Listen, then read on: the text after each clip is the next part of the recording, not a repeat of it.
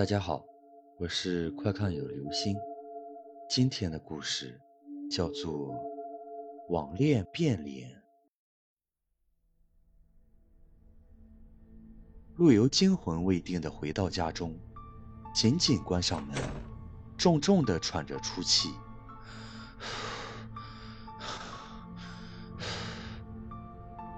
这种事情真的是太可怕了。一直听说网恋不可信。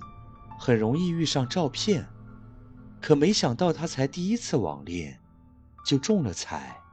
网恋了两年多的老婆，竟然是个男的。亏他还每天用萝莉音给他发语音，对他说晚安。刚刚还被那个变态强吻了。陆游越想越觉得不可思议，好半天才总算回过神来，奔到卫生间，狠命地冲刷着嘴唇。直到嘴唇泛起一层皮，陆游才停下来。对了，联系方式。陆游又想到那人竟然有他所有的联系方式、手机号、各种聊天工具账号。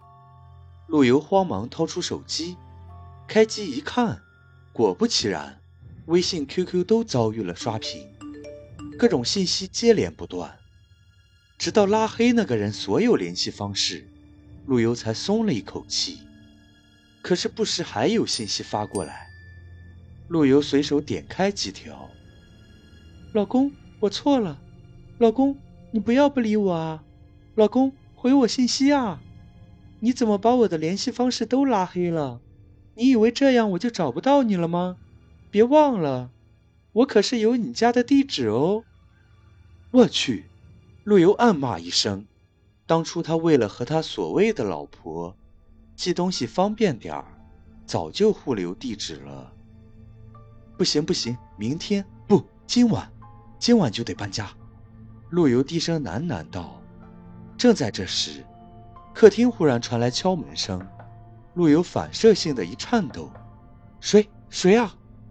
他哆哆嗦嗦的问道：“是我啊，小陆，房东阿姨。”听到是房东阿姨亲切的声音，陆游才松了一口气。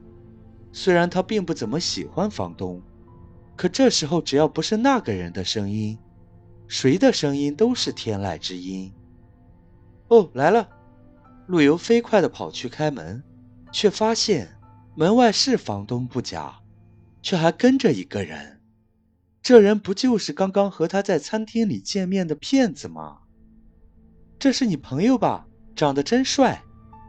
房东偷瞄了一眼于须，发出一种很嗲的声音道：“呃，是的。”陆游支支吾吾地应了一声。那我就不打扰你们聊喽。平常连带只猫回来都要破口大骂的房东，竟然让他和他在这儿聊，他可是一天都不想再见到这个变态。进来吧。陆游像是做出了一项很巨大的决定，总算是把于须请了进来。他决定了，这件事一定要尽早做个了断，最好是在今晚。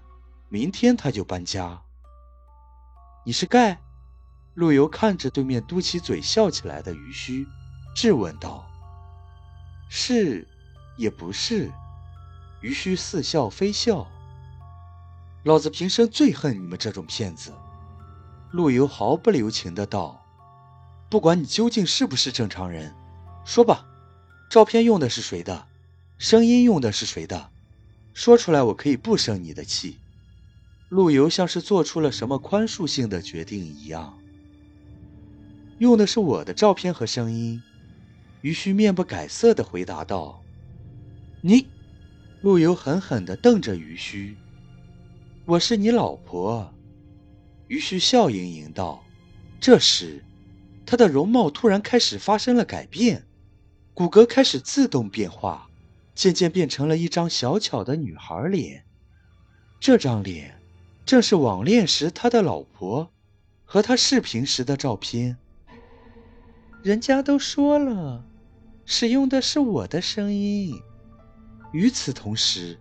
于须的声音竟然诡异般的变成了女声，乍一看还挺像个女的。这这是怎么回事？鬼啊！陆游惊叫一声，缩向墙角。于须笑容不改，庞大的身躯和脸完全不成比例，实在是诡异。老公，人家将两种样子都给你看了，这下你不会再说我骗你了吧？于须娇滴滴的道。只听声音，还真像是个角色。滚滚滚，滚出我的家！陆游害怕的叫着，挥起拳头，下意识的砸到了于须的鼻梁上。于须顿时流出两道鼻血，他的脸上也隐隐有了怒色。你不是说不管我什么样子，都要爱我一生一世的吗？你这样，分明是不爱我了。老子从来就没有爱过你。陆游强装镇定，大吼一声：“真的吗？”于须脸上突然露出一种很伤心的神色。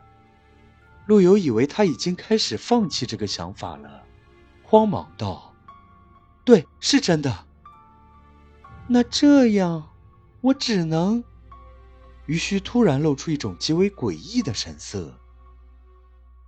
第二天，一个妙龄女子拖着一个行李箱，从陆游的房间款款走出来。正在晒衣服的房东诧异地看着她：“怎么回事？”我记得昨天晚上进去的是个帅哥呀，怎么变成了个丫头片子？阿姨，你记错了吧？可能是我昨天晚上把头发扎起来了，我又戴着帽子，您没看清吧？女子柔声道：“嗯，也是。”房东不在意的道。女子拖着行李箱左拐走出。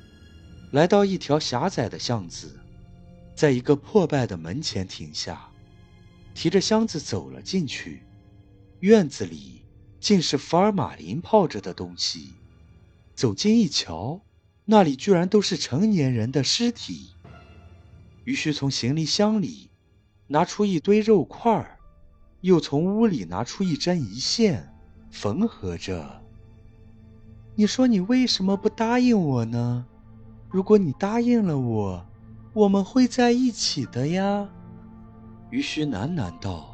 很快就缝好了手下的尸体，又把其泡在浸着福尔马林的桶中。于须说道：“都告诉你了，我是双重人格，还能变脸，你却不信，当成了玩笑话。”他又目光悠哉的。看着院里的东西，仿佛在看一件件完美的艺术品。就算警察找上门来，也不过是把我送回精神病院罢了。用不了多久，我还会想办法逃出来的。好了，这就是今天的故事：网恋变脸。